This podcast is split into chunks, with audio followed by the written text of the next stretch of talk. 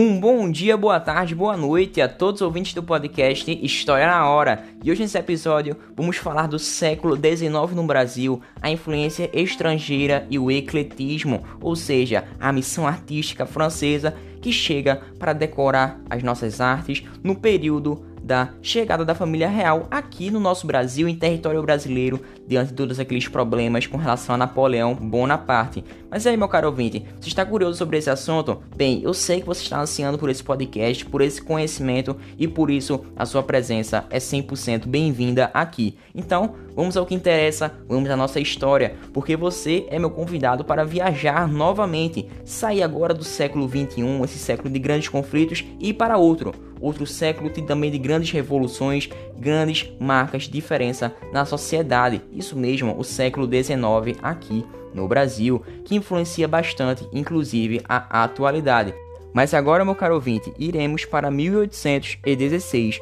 quando chega à sede do reino um grupo de artistas franceses, chefiado por Joaquim Le Breton, ele que viveu de 1760 até 1810, um grupo que ficou conhecido como Missão Artística francesa, e esse mesmo grupo estava encarregado da fundação da Academia Imperial de Belas Artes, inaugurada em 1826, em que os alunos ali poderiam aprender artes e os ofícios artísticos. Mas podemos perceber que após a criação do Reino Unido de Portugal e Algarves, Dom João VI também estava muito, mas muito preocupado com o desenvolvimento cultural da colônia que era agora o capital, a capital do reino, e dessa forma ele trouxe recursos necessários para a transformação e também modernização da nova sede do reino, construindo o Teatro de São João em 1812, liberou o comércio, os portos, as fábricas, tipografias e não somente a importação de livros, mas também organizou a Biblioteca Real, com os 60 mil volumes que trouxe de Portugal, criando ainda o Observatório Astronômico, Jardim Botânico e o Museu Nacional em 1818. Além disso, ele estava também preocupado em instituir a educação formal, que tinha sido abandonada após aquela expulsão dos jesuítas, que eram responsáveis pelo primeiro sistema educativo aqui na América, também chamado de Novo Mundo, e ainda no primeiro período da colonização. Bom, podemos dizer que naquele momento, na Europa, o Império Napoleônico perdeu o poder e ele foi também exilado, e Dom João VI e o Conde da Barca, Antônio de Araújo e Azevedo, articularam também a contratação desses artistas franceses que desejavam sair da França, já que tinham perdido apoio napoleônico, e assim empreenderam um primeiro projeto para institucionalizar o ensino da arte para a elite brasileira. E a partir de então, o Brasil começou a receber frequentes influências da cultura europeia, o que se evidencia ainda mais com a vinda dessa missão artística francesa. E nesse grupo, além de Joaquim Le Breton, teve diversos outros participantes principais, como os pintores Jean-Baptiste Debré, Nicolas Antoine Taunay e os escultores Auguste-Marie Taunay e Marc Ferraz, além de Zéphirin Ferrez e o arquiteto Grandjean de Montigny. Bom, mas agora falando de cada um deles, Joaquim Le Breton foi o chefe da missão artística francesa e também secretário da classe de belas artes do Instituto da França, sendo considerado um intelectual muito respeitado, trazendo, além de seus conhecimentos, um acervo muito rico de obras ainda não visto no Brasil, sendo assim o primeiro a se empenhar na missão de institucionalizar o ensino nas artes do Brasil, mas morreu sem concluir o seu intuito. Bom,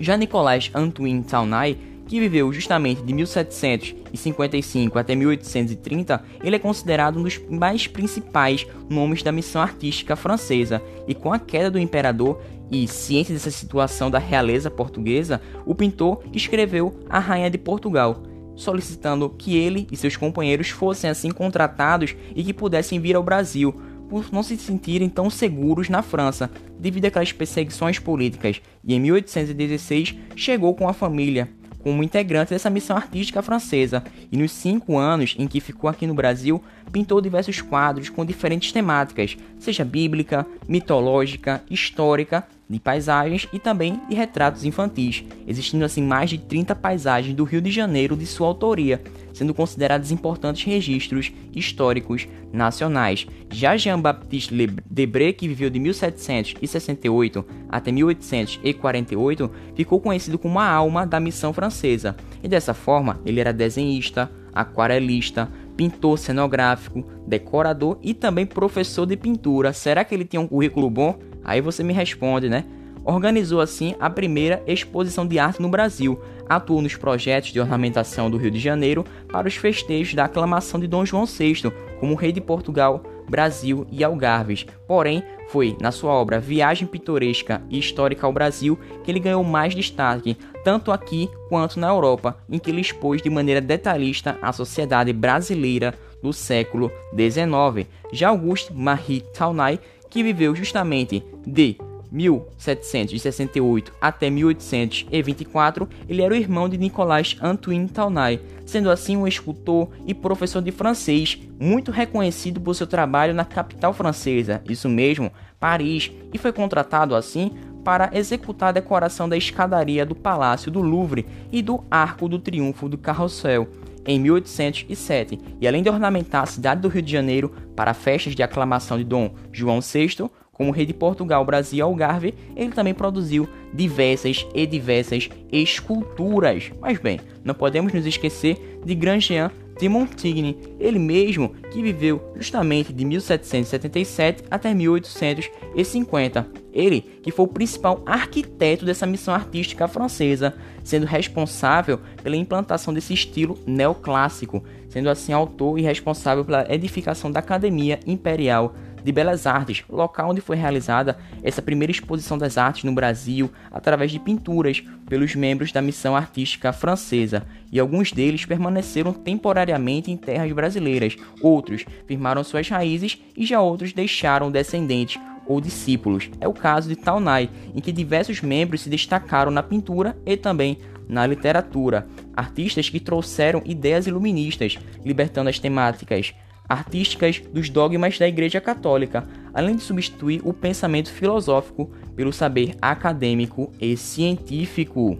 Além disso, o estilo clássico imperou na pintura e na arquitetura brasileira, sendo o estilo oficial da corte portuguesa, embora de influência eminentemente francesa. E essa missão artística francesa recebeu a maior profissionalização artística no Brasil, formando gerações de pintores e arquitetos nacionais, além de romper bruscamente com o barroco brasileiro. Mas agora eu gostaria de dar uma ênfase a Debré, ele que foi um dos artistas de destaque nessa missão francesa, sendo aluno de Jacques Louis David, seu primo e expoente no neoclassicismo francês. Aqui no Brasil, visitou diversas cidades, retratou costumes, hábitos, vestuários, danças e celebrações, e sua produção até hoje tem um grande valor histórico e documental, mesmo tendo seu olhar estrangeiro, pois se retrata justamente um registro visual muito rico sobre a sua época, ilustrando assim a obra Viagem Pitoresca e Histórica ao Brasil, que foi publicada entre 1834 e 1839, um livro em três volumes que tem imagens de florestas, de indígenas e também atividades agrárias e do trabalho escravo, bem como diversos acontecimentos políticos centrais. Debré, em seu trabalho, destaca por apresentar cenas típicas do Rio de Janeiro e muitos aspectos do trabalho escravo, que ora é acentuado nessas relações sociais e também expõe serviços extenuantes e castigos que os africanos e afrodescendentes sofriam. Nessas obras, o artista registra também o trabalho dos chamados negros de ganho, que percorriam as ruas prestando diversos serviços. E muito embora suas obras e aquarelas revelem um domínio técnico com um colorido espontâneo e harmonioso, as vestimentas dos escravos são sobrepostas, soltas, meio esgaçadas e rudes, ou seja, são de uma maneira vulnerável, sendo assim personagens que parecem não ter tônus muscular. E o academicismo no Brasil deixou um arquivo, um acervo de grande valor histórico, registrando cenas do cotidiano do Brasil colonial, e atualmente, ainda hoje, existem discussões no meio artístico que contestam o estatuto de missão transferido desse grupo de artistas franceses, e até mesmo lamentam essa orientação neoclássica que os artistas atribuíram à arte nesse período imperial. E os artistas vinculados ao barroco consideravam o estilo neoclássico uma segunda colonização cultural e reagiram desfavoravelmente a essa nova proposta da missão artística francesa, e a partir disso os artistas barrocos foram rejeitados pela elite e sem o seu apoio financeiro, o estilo foi desaparecendo rapidamente. O estrangeirismo assim foi imposto na cultura e na arte brasileira. A família real fazia solicitações, encomendas e pedidos que, que acabaram alterando a pintura, a arquitetura e até a paisagem brasileira. Ou seja, inclusive em 1922, os artistas modernistas defensores de uma arte genuinamente brasileira acreditavam que esse passado do neoclassicismo no Brasil, que foi imposto pela missão francesa, teria rompido o processo de construção de uma arte brasileira que já acontecia no Barroco nacional. E apesar de todo o apoio e encantamento nacional com essa arte estrangeira, a existência de uma escola de artes em terras brasileiras enfrentou diversos obstáculos. Por exemplo,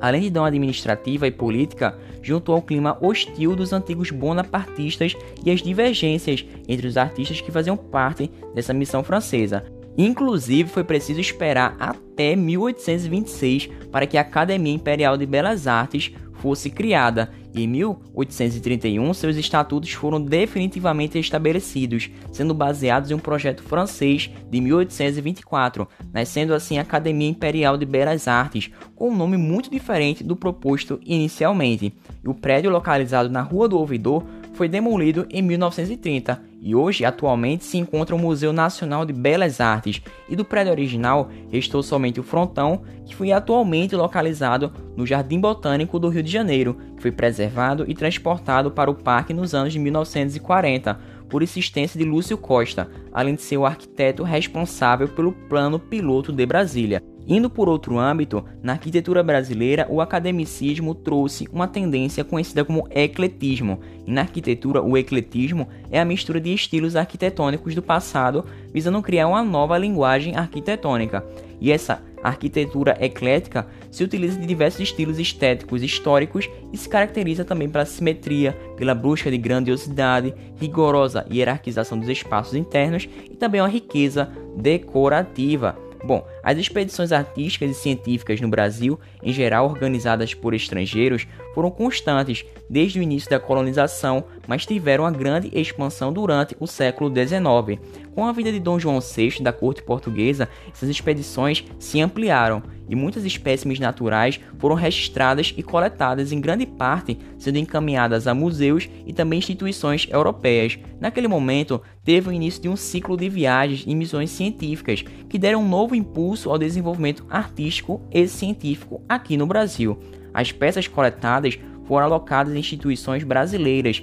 criadas pelo governo português, como por exemplo o Jardim Botânico, a Biblioteca Nacional, a Academia Imperial de Belas Artes, dentre diversas outras. E além dos artistas da missão francesa, vieram ao Brasil também outros pintores europeus, como o austríaco Thomas Ender, que viveu de 1793 até 1815, e o alemão Johann Moritz Rugendas, que viveu de 1802 até 1858. Eles que foram atraídos por expedições científicas, pela promessa de aventura e de possibilidade de conhecer uma nova luminosidade dos trópicos, além de uma burguesia que estava desejando se tornar mecenas e ser retratada em suas pinturas. Mas e aí, meu caro ouvinte? Arte para a burguesia, isso me lembra romantismo, que será o tema do próximo podcast. Mas e aí, você está preparado para mais uma viagem no tempo? Hoje aterrizamos novamente no século 21, mas daqui a pouco, no próximo podcast, vamos novamente voltar para o século XIX e vermos como essa geração romântica se desenvolve em Portugal, o contexto histórico e social do romantismo. Mas e aí, meu caro ouvinte, tá preparado? Então, eu te agradeço por mais um podcast. Muito obrigado pela sua presença. Valeu, falou!